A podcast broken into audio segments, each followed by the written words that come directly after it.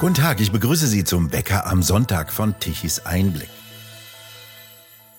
Zu zwei Jahren und zehn Monaten Haft hat in dieser Woche das Landgericht Bochum den Mediziner Dr. Heinrich Habich verurteilt. Der Haftbefehl ist sofort zu vollstrecken, so fügte Richterin Petra Breiwisch-Lepping hinzu. Es gebe keine Gründe, das Verhalten von Dr. Habich zu entschuldigen. Richterin Breiwisch-Lepping warf ihm stattdessen sogar rechtsfeindliche Gesinnung vor. Eine Notwehr, mit der Wahlverteidiger Schmitz die Handlungen von Dr. Habich begründete, sei grundsätzlich gegen Gesetze unzulässig und damit basta. Was hat Dr. Habich getan? Der Arzt aus Recklinghausen hat während der Corona-Krise falsche Gesundheitszeugnisse ausgestellt, Bescheinigungen über sogenannte Impfungen, ohne tatsächlich die gentechnischen Spritzen injiziert zu haben. Darunter waren viele Pflegekräfte und Krankenschwestern, die nur so den Betrieb in Krankenhäusern und Pflegeeinrichtungen mit aufrechterhalten konnten. Eine Ärztin hat den Fall dann gemeldet. Daraufhin durchsuchte die Polizei sowohl die Praxis als auch die Wohnung des Ehepaares und beschlagnahmte Patientenakten, Impfstoffe und Computer. Am 14. Mai des vergangenen Jahres holten Polizeibeamte den 67-jährigen Mediziner ab und brachten ihn in die Justizvollzugsanstalt Bochum. Der Arzt saß über ein Jahr in Untersuchungshaft. Die Richterin begründete dies mit Fluchtgefahr. Und jetzt sitzt Dr. Habich nahtlos weiter, denn die Richterin ließ das Urteil sofort vollstrecken. Für sie ging es offenbar darum, den Arzt so lange wie möglich hinter Gittern zu sehen. Die Patienten ihrerseits hätten ja den Rechtsweg beschreiten und so gegen den Impfzwang klagen können, meinte Breiwig-Lepping. Doch dieses Verfahren ist keine Frage mehr, ob Corona-Gegner oder nicht, ob Impfgegner oder nicht, sondern wie ernst nimmt ein Gericht noch den Rechtsstaat. Denn das Verfahren und das Urteil hat alles, um das Skandalurteil des Jahres zu werden. Rechtsanwalt Chris Moser hat den Prozess beobachtet zunächst mit Erstaunen und dann mit Entsetzen gesehen, wie sich das Gericht völlig bedenkenlos über eine Prozessordnung hinwegsetzt und dann ganz offensichtlich einen politischen Schauprozess führt, um andere Ärzte abzuschrecken. Das Gericht wischt auch alles beiseite, was die Verteidigung hervorbringt. Herr Moser, wie schätzen Sie denn das Urteil und vor allem das Verfahren ein? Dieses Urteil einzuschätzen, fällt mir als Jurist tatsächlich nicht leicht. Äh, zunächst einmal muss ich sagen, dass ich von diesem Urteil ja fast geschockt bin. Äh, nicht, dass ich nicht erwartet hätte, dass das Gericht äh, eben nicht im Sinne des Angeklagten entscheiden würde, dass es wohl auch hart werden könnte. Aber alles in allem betrachtet muss ich als Jurist sagen, dass hier sehr viel durch das Gericht, was die Prozessordnung vorschreibt, insbesondere nicht beachtet worden ist. Das Ergebnis natürlich ist an sich schon hoch. Immerhin, es war so, dass am Anfang des Verfahrens schon eine Einigung im Raum stand mit der damaligen Pflichtverteidigung, von äh, dreieinhalb Jahren. Und das war also für, für die, den Teil äh, der Taten, die angeklagt waren, also 600 äh, Taten waren das. Ähm, und damals wollte man diese Strafe anvisieren, weil man dem Herrn Habig Gewerblichkeit vorwarf. Und das ist ein Qualifikationstatbestand. Der Grundtatbestand hat eine Maximalstrafdrohung von zwei Jahren und der Qualifikationstatbestand von fünf Jahren. So kam man dann auf diese dreieinhalb Jahre. Das war schon völlig unvorteilhaft. Und nun äh, hat die Wahlverteidigung alles versucht klarzumachen, dem Gericht insbesondere natürlich klarzumachen, dass Herr Habig aus intrinsischer Motivation gehandelt hat, um seinen Patienten zu helfen. Es hat aber anscheinend nicht verfangen beim Gericht. Das Gericht hat sich von Anfang an sehr äh, widerwillig gezeigt, die Motivationsgründe und auch die Hintergründe dieser Motivation äh, zur Kenntnis zu nehmen. Und nun diese zwei Jahre und zehn Monate, die hier ausgeurteilt worden sind, die sind auch von der Summe her über dem, äh, dem Grunddelikt zwar, das ergibt sich allerdings aus der Gesamtstrafenbildung in diesem Falle. Die Gewerblichkeit hat man wohl nicht mehr angenommen, immerhin. Das war wohl dann ein Erfolg, aber naja, am Ergebnis hat das jetzt nicht allzu viel gebracht. Man muss ja auch noch hier bedenken, dass sich diese zwei Jahre und zehn Monate auf nicht diese ganzen 600 Taten, die angeklagt wurden, bezieht, sondern nur auf 207 Taten davon. Und auch diese 600 Taten, die angeklagt wurden, sind wiederum nur ein Teil der Taten, die man denn, ja, sagen wir mal, festgestellt hat, kann ich noch nicht einmal sagen, sondern äh, die man avisiert hat sozusagen. Also äh, man, das, ich muss mal sagen, dieses ganze Verfahren ist voll von Fehlern, äh, kann ich gleich vorwegnehmen. Man hat bei der Durchsuchung Patientendaten festgestellt und hat dort festgestellt, dass es wahrscheinlich 6800 Fälle etwa gibt. Also allein von den Patientendaten her. Die muss man natürlich ausermitteln. Damit kam man aber nicht schnell genug zu Rande. Und da dann Ende des Jahres der ähm, Habig bereits seit Mai, also das heißt schon über den äh, sechs Monaten äh, Maximalmaß, äh, die man in, in Untersuchungshaft sitzen darf, schon im Gefängnis saß, musste man dann die Sache zur Anklage bringen. Anscheinend, um die Untersuchungshaft weiter rechtfertigen zu können. Die einfache Möglichkeit wäre gewesen, ihn zu entlassen. Hat man aber nicht und hat dann eben 600 Fälle angeklagt von 6800. Hat also gar nicht komplett ausermittelt. Das ist schon problematisch, weil man im Strafprozessrecht den Begriff der Tat im prozessualen Sinne kennt und der entscheidend ist für die Ausurteilung einer strafbaren oder eben mehrerer strafbarer Handlungen. Und die Tat im prozessualen Sinne, das ist, das ist nicht die Einzeltat eben gemeint, sondern ein gesamter Geschehensablauf, der bei vernünftiger Betrachtung als Einheit zu verstehen ist und der von einem umschließenden Tatwillen getragen ist. Tatentschluss meinetwegen. Und hier ist es ja so, dass Habig wohl, so jedenfalls der Tatvorwurf, Menschen helfen wollte, indem er ihnen falsche Impfbescheinigungen ausstellte. Und wer dann nun im Einzelnen kommt, das ergab sich dann im Verlauf, aber das war auch ein starker Ansturm. Das heißt, man gab sich da quasi die Klinke in die Hand bei ihm.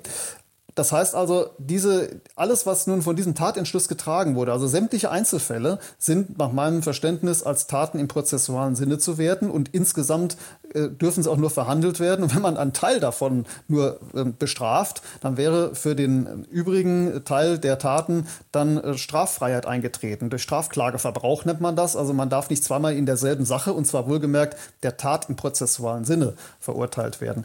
Hier also der erste Fehler, Anklageerhebung, nur 600 von 6800. Dann hat das Gericht also 207 Fälle abgetrennt was die Strafprozessordnung nicht vorsieht. Äh, die Strafprozessordnung sieht keine Teilurteile über einzelne Ausschnitte einer Tat im prozessualen Sinne vor. Ausdrücklich nicht, hat das Gericht trotzdem gemacht. Also selbst die Pflichtverteidigung, die immer noch im Verfahren ist, wurde nicht entlassen vom Gericht, ne, hat dann äh, gerügt, und zwar deutlich gerügt, dass das nach der Strafprozessordnung nicht gehe.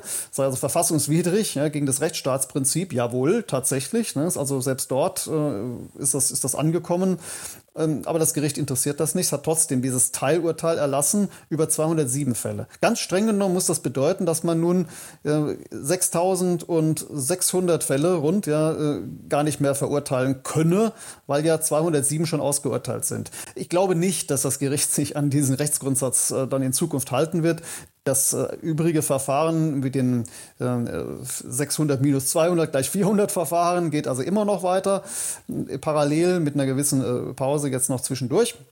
Naja, gut, also allein an diesem Schlaglicht, was ich jetzt mal äh, strafprozessual anhand dieses Teilurteiles aufgezeigt habe, kann man schon erkennen, dass das Gericht sehr bemüht ist, dafür zu sorgen, dass Habig weiter im Gefängnis bleibt und dafür eine Legitimation zu finden.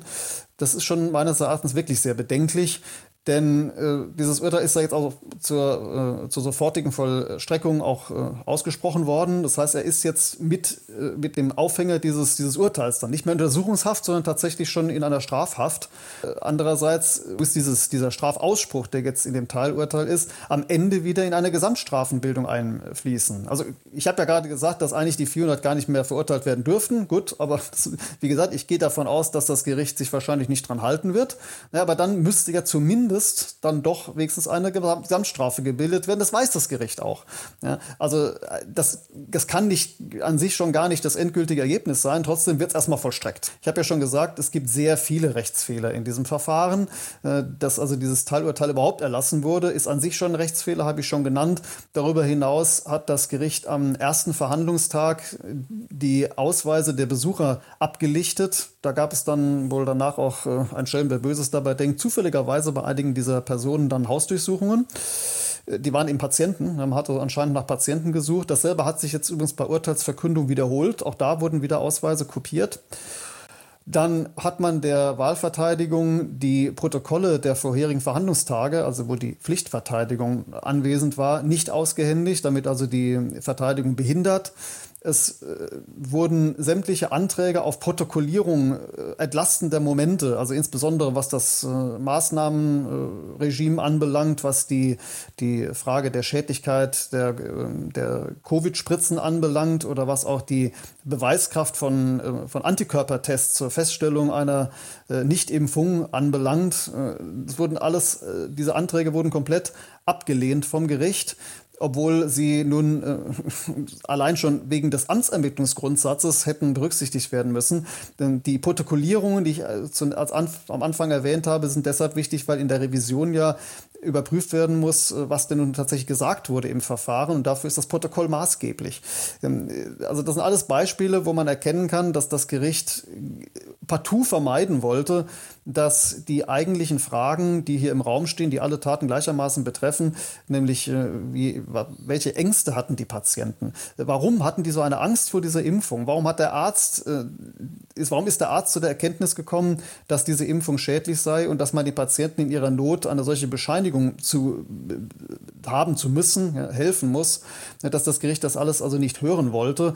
Man saß leider Gottes der, der Vorsitzenden Richterin auch an, dass sie damit sehr unwohl war war. Ich kann natürlich nicht wissen, warum das der Fall ist. Ich kann ja nicht hinter die Stirne gucken, das muss ich natürlich selber mit sich ausmachen. Aber jedenfalls aus Sicht eines Juristen, der dieses Verfahren, seit es öffentlich ist, äh, beobachtet hat, äh, habe ich nur leider den schlechtesten Eindruck davon. Ich muss es so deutlich sagen, auch wenn ich mich sonst immer mit solchen Aussagen zurückhalte. Aber hier, da ist so offensichtlich äh, das Prozessrecht gebrochen worden, dass ich mir schon die Frage stellen muss, äh, was denn dahinter steht, ja, äh, ob das denn auf Anweisung passiert ist oder aus einer Freundschaft zur Staatsanwältin. Ich weiß es nicht. Also man konnte schon erkennen, dass da wohl ein sehr enges Vertrauensverhältnis bestand an der Art der Kommunikation. Ich weiß es nicht. Ähm, vielleicht wird man es irgendwann herausfinden, vielleicht auch nicht. Das bedeutet also, jeder Besucher musste seinen Ausweis ablichten und registrieren lassen und bei einigen wurden dann Hausdurchsuchungen gemacht. Ja, also ob es jetzt tatsächlich Hausdurchsuchungen waren oder ob die Polizei nur schellte, um dann sich ein Impfzertifikat aushändigen zu lassen. Äh, Im Einzelfall, das weiß ich nicht ganz genau. Ich weiß aber definitiv, dass es da mehrere Personen gegeben hat, die dann, also im entsprechenden Besuch kamen, wo man dann weitere Verfahren eingeleitet hat. Und man muss sich ja vorstellen, äh, auch da wurde wieder äh, damit gedroht, einen Antikörpertest zu machen, ähm, äh, um nachzuweisen, dass nicht geimpft wurde. Nun ist dieser Antikörpertest nicht aussagekräftig. Auch dafür wurde ja Beweis angeboten, bzw. beantragt durch Sachverständige. Das wurde vom Gericht abgelehnt mit der Begründung, dass man keine bestimmten Sachverständigen beantragen dürfe. Das ist eine sehr, sehr merkwürdige, sehr interessante Begründung. Und das, das liegt vor allem daran, dass mindestens 10 Prozent der Bevölkerung grundsätzlich keine Immunantwort haben auf diese, diese Art von, von Mitteln, die da verabreicht wurden. Das äh, kann verschiedenste Gründe haben. Das muss nicht einmal an einer diagnostizierten Immunschwäche liegen.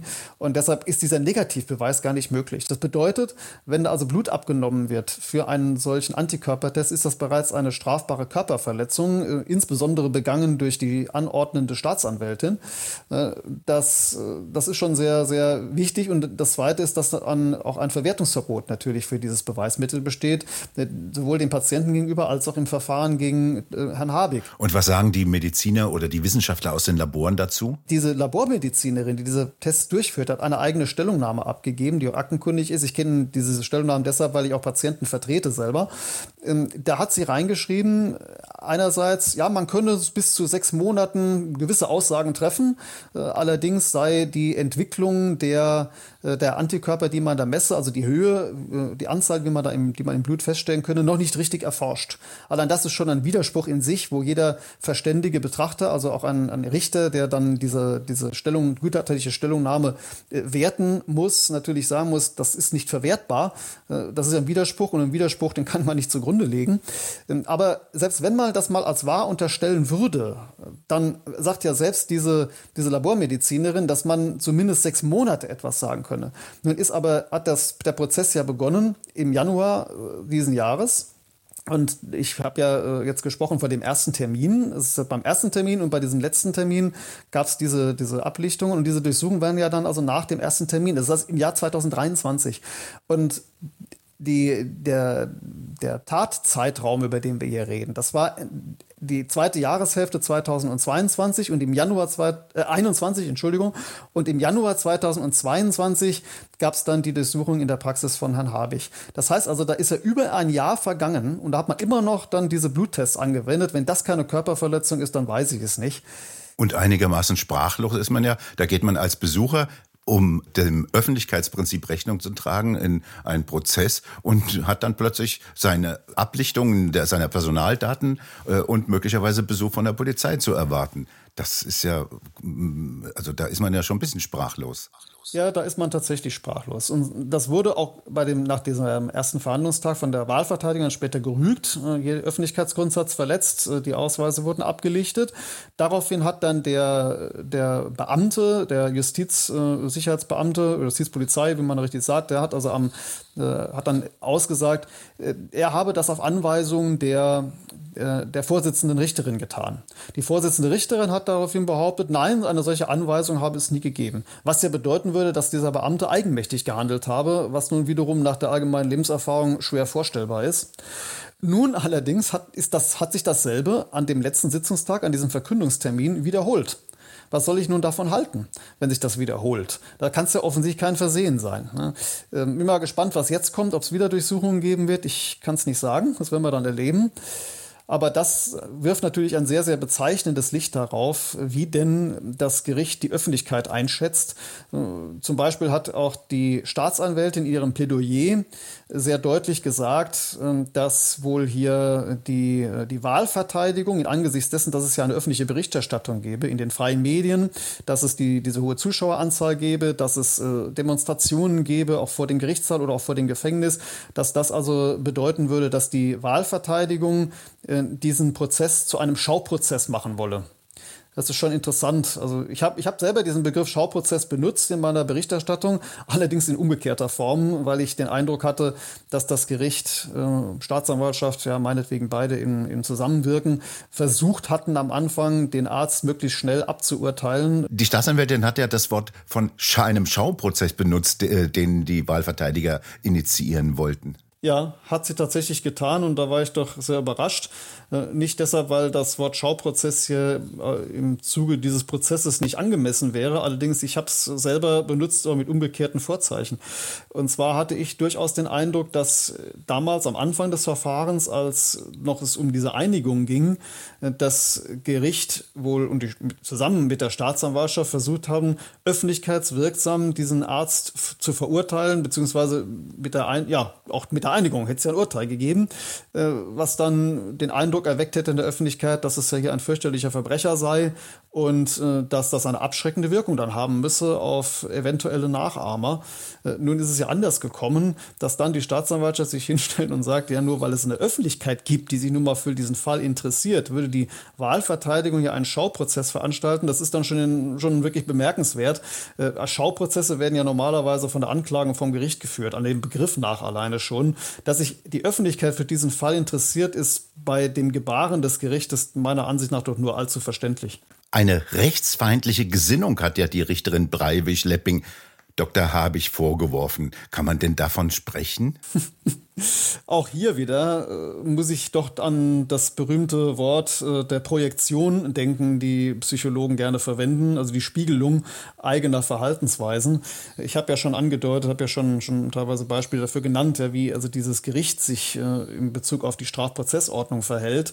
Äh, da muss ich doch leider, leider, leider, äh, auch bei allem Respekt äh, vor, vor einem Richter, aber immerhin, wir haben ja dieselbe Ausbildung, ähm, dann doch sagen, dass hier sich große Fragen stellen, allem, was die, die, das Verständnis vom Rechtsstaat äh, betrifft, äh, natürlich damit auch verbunden die Verfassungstreue das, äh, ja, ich glaube, das braucht eigentlich, nachdem was ich gesagt habe, keine weiteren Kommentierungen mehr. Wer sich derart über das Prozessrecht hinwegsetzt, nur um sicherzustellen, dass äh, Herr Habig im Gefängnis bleibt, äh, das, der muss sich schon wirklich fragen, ob er nicht selber eine rechtsfeindliche Gesinnung hat. Zumal man ja bedenken muss, es ist ja nicht so, dass hier einfach nur entschieden wird, ja, wurde hier ein Tatbestand verwirklicht und äh, was ist jetzt hier die Rechtsfolge davon? Bitteschön, da sitzt jemand im Gefängnis der sitzt jetzt seit über einem Jahr im Gefängnis. Das ist ein, ein Arzt, Familienvater, ein Arzt aus Leidenschaft.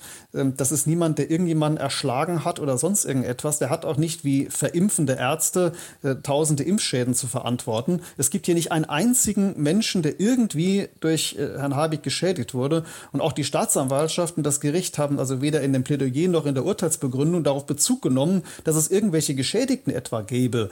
Es wird noch nicht einmal erwähnt von beiden, dass durch diese Nicht- oder Falschbescheinigung etwa eine erhöhte Ansteckungsgefahr verursacht worden wäre. Es konnte natürlich auch nicht gesagt werden, weil es ja längst widerlegt ist. Also wo bitte ist hier die Gefährdung, außer dass eben gegen ein Gesetz verstoßen wurde?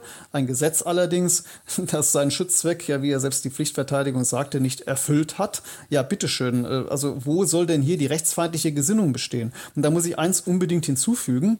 Die die Ärzteberufsordnungen sagen, das hat man nach dem Krieg äh, mit gutem Grund eingefügt, eindeutig, dass ein Arzt, sobald er mit seiner ärztlichen Kunst und seinem, und seinem, seiner Verantwortung, die er als Arzt hat, in Konflikt gerät mit, mit Gesetzen oder Anordnungen, immer seiner ärztlichen Kunst und seine, seinem Gewissen, seiner, seiner Verantwortung Vorrang geben muss. Also um es noch deutlicher zu sagen, er darf dann die entsprechenden Vorschriften nicht befolgen.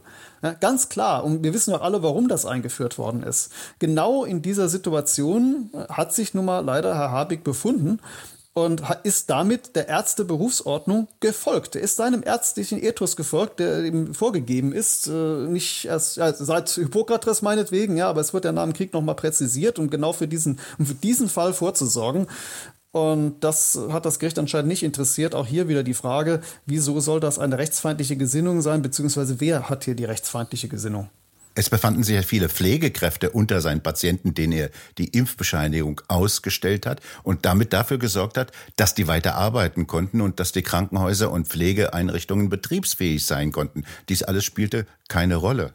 Nein, überhaupt keine Rolle. Ähm, das ist ja auch nicht das öffentliche Narrativ. Ne?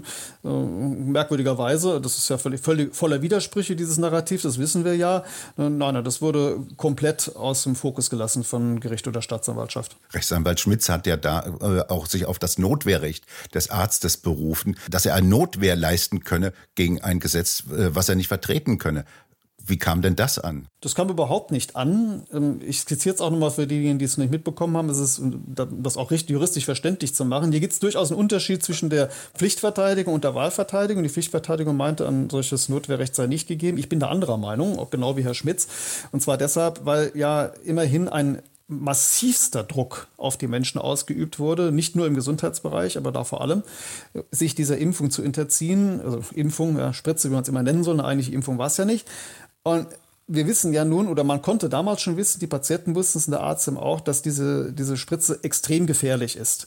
Ja, dass es eine hohe Wahrscheinlichkeit gab dafür, dass man ähm, große Schäden davonträgt. Ja, und das, was sich jetzt an Schäden bereits gezeigt hat, ist ja auch nur die Spitze des Eisbergs, weil ja auch noch Langzeitfolgen zu befürchten sind, die jetzt noch gar nicht erkennbar sind.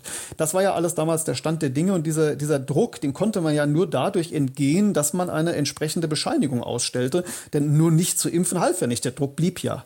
So, das heißt also, wir haben einen Druck gehabt, der vom Gesetzgeber ausging. Das ist allerdings die Besonderheit in diesem Fall, dass also nicht irgendjemand gedroht hat mit irgendetwas und, oder irgendeinen Angriff gestartet hat, äh, im, im Zivilleben oder sonst wie, sondern es war tatsächlich der Gesetzgeber. So, und da sagt jetzt das Gericht, eine Notwehr oder in dem Fall jetzt hier Nothilfe gegen ein Gesetz sei nicht möglich. Das muss man sich mal auf der Zunge zergehen lassen. Ich erinnere mal, erinnere mal ganz vorsichtig an gewisse Perioden in der deutschen Geschichte, wo denn wir doch uns sehr viel damit beschäftigt haben, äh, was denn passiert, wenn ein Staat äh, Gesetze erlässt, die gegen die Menschenrechte verstoßen. Ja, also damit in den Schutzbereich unveräußerlicher Menschenrechte, hier natürlich auch Grundrechte, die wir jetzt nach dem Krieg haben, ja, eingreift. Und zwar so eingreift, dass es eben grundrechtswidrig und verfassungswidrig ist. man kann natürlich in gewissem Maße eingreifen, aber das hat seine Grenzen, spätestens im Kernbereich dieser Rechte. Und wie ist es denn dann? Ja, also soll dann also tatsächlich eine Nothilfe gegen ein Gesetz, das, das genau dies tut, nicht möglich sein? Das möchte ich doch mal sehr in Frage stellen. Und das Gericht hat sich damit aber mit Ausnahme dieses einen Satzes überhaupt nicht mit der Frage befasst, obwohl genau das natürlich von der Wahlverteidigung deutlichst vorgetragen worden ist. Auch mit, mit entsprechenden Beweisantritten natürlich, die aber abgelehnt wurden. Das ist schon sehr, sehr, sehr, sehr bedenklich. Das Gericht ist ja nun dazu angehalten, belastende und entlastende Momente auszuermitteln. Und was die entlastenden Momente anbelangt, hier wurden sie mit einem Federstrich weggewischt. Es gibt auch eine zweite Ebene, dass er vielleicht nicht strafbar sei, nämlich die Schuldebene. Und auf der Schuldebene gibt es von der Rechtsprechung entwickelte übergesetzliche Notstände als Schuldausschließungsgründe. Die sind natürlich, weil sie von der Rechtsprechung entwickelt worden sind, äh, auf bestimmte Grenzen beschränkt oder bestimmte Kasuistiken, die man dort äh, vorgefunden hat. Und die sind tatsächlich hier nicht einschlägig, das ist korrekt, aber nun, wir reden ja hier von einer Rechtsfortbildung, die also Fällen Rechnung trägt, in denen zwar rechtswidrig gehandelt wurde, aber wo man sagen muss, nach allem billigen und gerechten Denken und auch natürlich in, in Auslegung äh, der Tat anhand äh, unseres äh, Wertesystems, ja, insbesondere auch verkörpert durch das Grundgesetz, man zu dem Ergebnis kommen muss, dass jedenfalls äh, hier diese Tat nicht vorwerfbar sei. Und genau das haben wir hier, sodass also es angezeigt ist über eine Fortentwicklung dieser dieses Schuldaus, dieser möglichen Schuldausschließungsgründe, eben des übergesetzlichen Notstandes nachzudenken. Interessanterweise hat sogar die Pflichtverteidigung auch dies angeregt.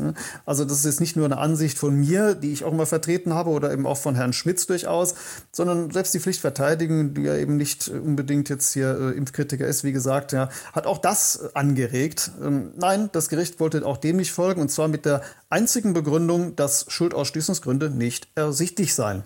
Das war's. Mehr wurde dazu nicht gesagt. Da sitzt also mit Dr. Habich ein Mediziner schon seit über einem Jahr im Gefängnis und soll jetzt noch weitere fast drei Jahre sitzen, der eigentlich Menschen helfen könnte, während auf der anderen Seite Messerstecher und andere, die Menschen gefährlich verletzt haben, frei herumlaufen. Wie passt denn das zusammen?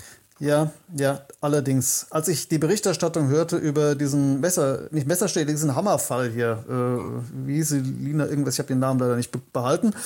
Ich glaube auch nicht, dass man sich den Namen unbedingt merken muss, aber wir wissen ja, was gemeint ist. Ja. Ähm, als ich mir das angehört habe und insbesondere auch die Äußerungen hier des Gerichtes, ja, wenn ich da was höre von gewisser moralischen Rechtfertigung und so etwas, ja, äh, dann muss ich doch sagen, das sind Worte, die hätte ich gerne im Habig-Verfahren gehört. Denn da hätten sie äh, absolut gepasst und wären angezeigt gewesen. Nein, man wendet sowas dann lieber auf äh, Menschen an, die andere Menschen übelstes Leid zufügen, die sie körperlich schwerst misshandeln und schädigen.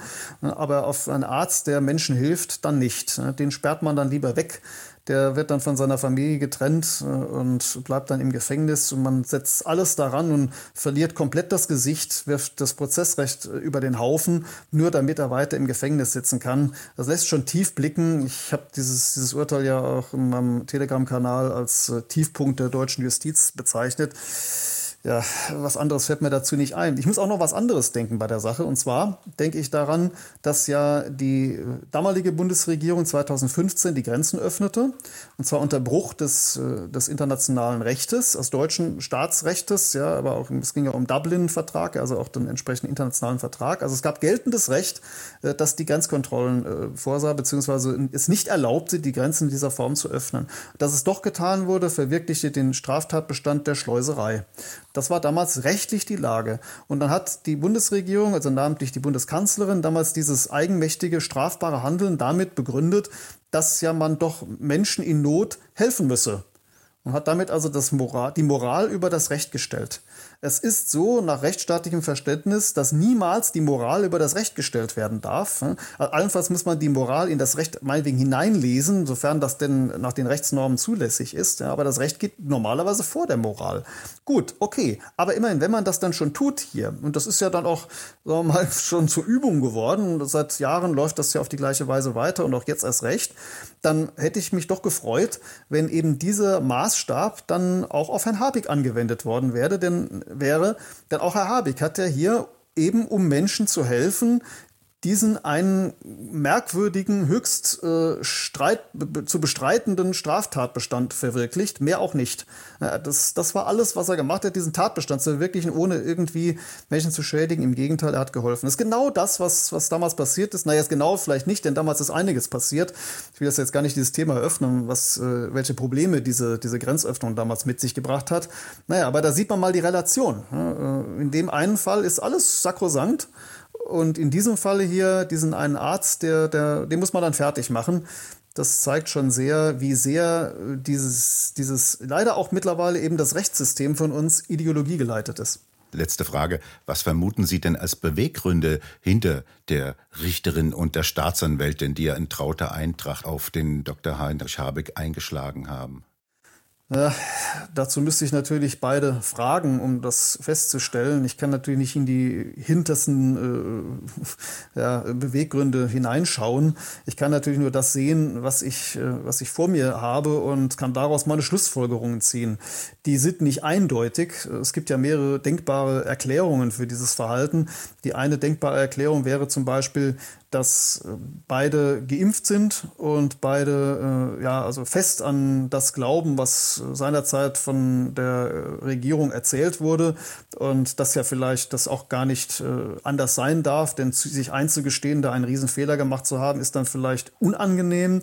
Es kann auch sein, dass beide bereits Verfahren geführt haben, äh, während dieser, dieser Maßnahmenzeit äh, Menschen verurteilt oder beziehungsweise angeklagt haben, äh, die gerechtfertigt gewesen sind, weil man ja heute weiß, welche Fehler damals alle gemacht wurden, beziehungsweise heute allgemein man weiß, dass, diese, dass das alles fehlerhaft war. Dann jetzt zugeben zu müssen, da Fehler gemacht zu haben, eventuell dafür die Konsequenzen tragen zu müssen, ist natürlich nicht angenehm. Da ist das Interesse dann sicherlich höher, hier ein Exempel zu statuieren, damit da bloß der Deckel drauf gehalten wird. Das kann also auch sein. Es kann genauso gut sein, dass im Hintergrund Anweisungen erfolgt sind. Äh, das würde mich nicht wundern. Es ist ja nicht so, dass äh, solche Anweisungen nicht bereits bekannt wären.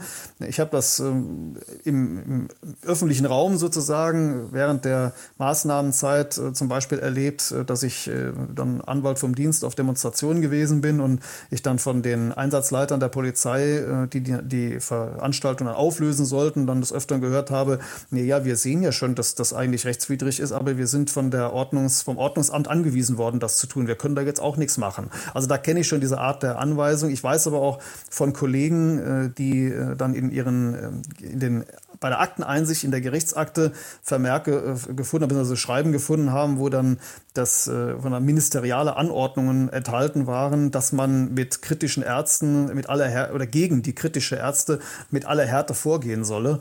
Ähm, gut, vielleicht ist da hier Ähnliches passiert, ich weiß es nicht. Was ich bei diesem Urteil und bei diesem ganzen Verfahren so, so, so wichtig finde, was Aufmerksamkeit verdient, das ist dann nicht mal einmal mehr äh, die, die ganze Corona-Thematik oder die Impfthematik und an sich auch nicht mal für sich genommen äh, die, die Not der Patienten, so schlimm das schon ist und die, auch die Notlage von Herrn Habig, was wirklich hier jeden, also auch diejenigen, die eine ganz andere Meinung zu der ganzen Thematik haben, unbedingt aufrütteln muss, das ist die Frage, wie hier mit geltendem Recht umgegangen wird. Also insbesondere auch mit dem Prozessrecht.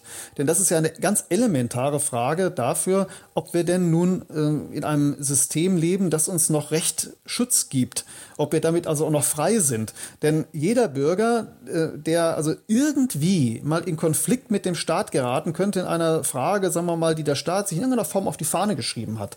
Ich erinnere zum Beispiel an solche Dinge wie jetzt hier Klimaschutz. Äh, das ist ja das Neue, was äh, auch gerade insbesondere mal wohlgemerkt die WHO sich auf die Fahne geschrieben hat. Man höre und staune, ja, wo man jetzt also dann schon die ersten Hitzeschutzmaßnahmen angedroht bekommt, so aller Corona. Es gibt ja aus allen möglichen Ecken diese, diese Geschichte. Jetzt denk auch mal diese Heizungsgeschichte, diese Enteignungen, die da, die da jetzt im Raume stehen und so weiter und so weiter. Es gibt genug Themen. Also jeder kann davon betroffen sein. Und wenn dann, also der normale Bürger nicht mehr damit rechnen kann, vor den ordentlichen Gerichten, vor den Strafgerichten und vor jeder Gerichtsbarkeit Deutschlands Recht zu bekommen, weil er damit rechnen muss, dass die Richter äh, sich nicht mehr an die Prozessordnung, an das, das grundlegende Einmaleins der Rechtsfindung halten, also letztendlich willkürlich urteilen, nur so, wie es dem Staat dann passt, dann wird der Bürger rechtlos gestellt. Und das kann nicht in unserem Interesse sein. Das, das muss jeden hier wachrütteln, weil es jeden angeht.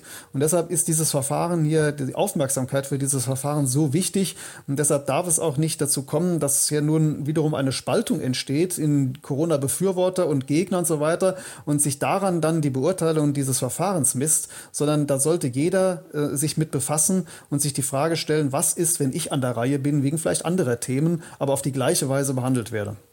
Das Grundgesetz ist ja eigentlich ein Verteidigungsinstrument des Bürgers gegen den Staat. Ja, und wir haben es hier genau mit der Umkehrung dieses Prinzips zu tun, denn hier wird so da, davon ausgegangen, ja, dass das, das einfache Gesetz über den Grundrechten stehe. Ja, also ich, ich muss sagen, also das, an zwei Stellen ist das sogar sehr deutlich abzulesen äh, bei der Urteilsverkündung, also bei der mündlichen Begründung des Urteiles. Die eine Stelle ist, äh, es wurde ja gerügt, dass die die Anordnung von Blutabnahmen zwecks äh, Feststellung, äh, ob jetzt nun geimpft wurde oder nicht, dass die ja also rechtswidrig gewesen sei aus den schon genannten Gründen. Und daraufhin hat das Gericht, also zu diesem Punkt hat das Gericht dann gesagt, die entsprechende äh, Durchführung dieser, dieser Blutabnahmen, die könne nicht rechtswidrig sein, weil denen ja ein richterlicher Beschluss zugrunde gelegen habe. Das muss man sich mal vorstellen, ja. Also, wie war das noch mit der Gewaltenteilung und wie ist das doch, dass er doch das Grundgesetz und insbesondere auch die Grundrechte über allem stehen und sich das gesamte da im weiteren Verlauf kodifizierte Recht und erst recht das Verwaltungshandeln daran zu messen habe. Also gibt es denn nicht so etwas wie Beschwerden, Berufungen und, und Revisionen? Warum gibt es die denn? Auch weil eben auch Richter irren können und weil auch ein, ein Ausspruch eines, eines Amtsrichters, insbesondere hier, der also eine solche, solche Anordnung trifft, ja, äh, natürlich auch überprüfbar sein muss. Selbstverständlich. Ja. Nein, das Gericht behauptet tatsächlich, wenn ich das angeordnet habe hier, ne, ich unter der Sonne, äh, dann ist das rechtmäßig und dann kann das durchgezogen werden. Rechtsschutz dagegen hat es, dagegen hat es nicht zu geben. Das ist schon äußerst bemerkenswert. Das hat schon, hat schon absolutistische Züge. Und das Zweite ist, dass das Gericht gesagt hat, hier die Wahlverteidigung hat gerügt, äh, dass man doch mal prüfen müsse, ob es sich bei diesen Injektionen denn überhaupt um eine Schutzimpfung handele, weil der hier einschlägige oder eben zu behandelnde, so problematische 74 Infektionsschutzgesetz, diese Strafnorm als Tatbestandsmerkmal, also eine ähm, Schutzimpfung gegen ein Coronavirus SARS-CoV-2 vorsiehe. Das soll, da soll also entsprechende Bescheinigung dann gefälscht werden. Das ist dann der Straftatbestand. Also Schutzimpfung gegen dieses Virus. Das heißt, wenn das Tatbestandsmerkmal Schutzimpfung lautet, dann muss man mal gucken, ob die Substanz, um die es hier geht, denn tatsächlich also eine Schutzimpfung ist. Völlig korrekt. Ne? Absolut berechtigter Einwand, dass man mal dieses Tatbestandsmerkmal definieren muss und dann subsumieren muss. Und da sagt das Gericht allen Ernstes, ob es sich hier um eine Schutzimpfung handelt, könne dahinstehen, weil der Gesetzgeber ja die, diese Fälschung dieser Impfung hier, dieser Bescheinigung, also bezüglich dieses Stoffes ja explizit unter Strafe gestellt hätte das ist nicht nur Nonsens, ne, weil ich sage, es kommt ja auf die Substanz an. Es gab ja ganz verschiedene Substanzen, die stehen da aber nicht drin, da steht nur Schutzimpfung. Also muss man es ja subsumieren. Ne? Aber dann sagt das Gericht, nö, das der, selbst wenn das jetzt, jetzt so wäre, wie das Gericht sagt, wenn da jetzt wirklich äh, moderner oder sonst was drin gestanden hätte, was da nicht gestanden hat, dann würde nach der Lesart des Gerichtes ja reichen, dass der Gesetzgeber beschließt, dass Moderna also schütz, schütze ne, vor, vor Ansteckung. Und wenn der Gesetzgeber das reinschreibt, dann ist das so. Also wenn der Gesetzgeber reinschreibt, äh, dass ähm, der, der Regen fällt von unten nach oben, äh, dann ist das so. Das äh, darf da nicht hinterfragt werden. Das ist schon spannend. Ne? Da wird also wirklich hier der Gesetzgeber, werden die, die Staatsgewalten oberhalb der Grundrechte, oberhalb des, des, Grund, des Grundgesetzes gestellt. Mit anderen Worten, das Grundgesetz wird komplett suspendiert. Herr Moser, haben Sie vielen Dank für das Gespräch. Ich danke Ihnen. Und bei Ihnen bedanken wir uns fürs Zuhören. Schön wäre es, wenn Sie uns weiterempfehlen. Weitere aktuelle Nachrichten lesen Sie regelmäßig auf der Webseite tichiseinblick.de. Und wir hören uns morgen wieder, wenn Sie mögen.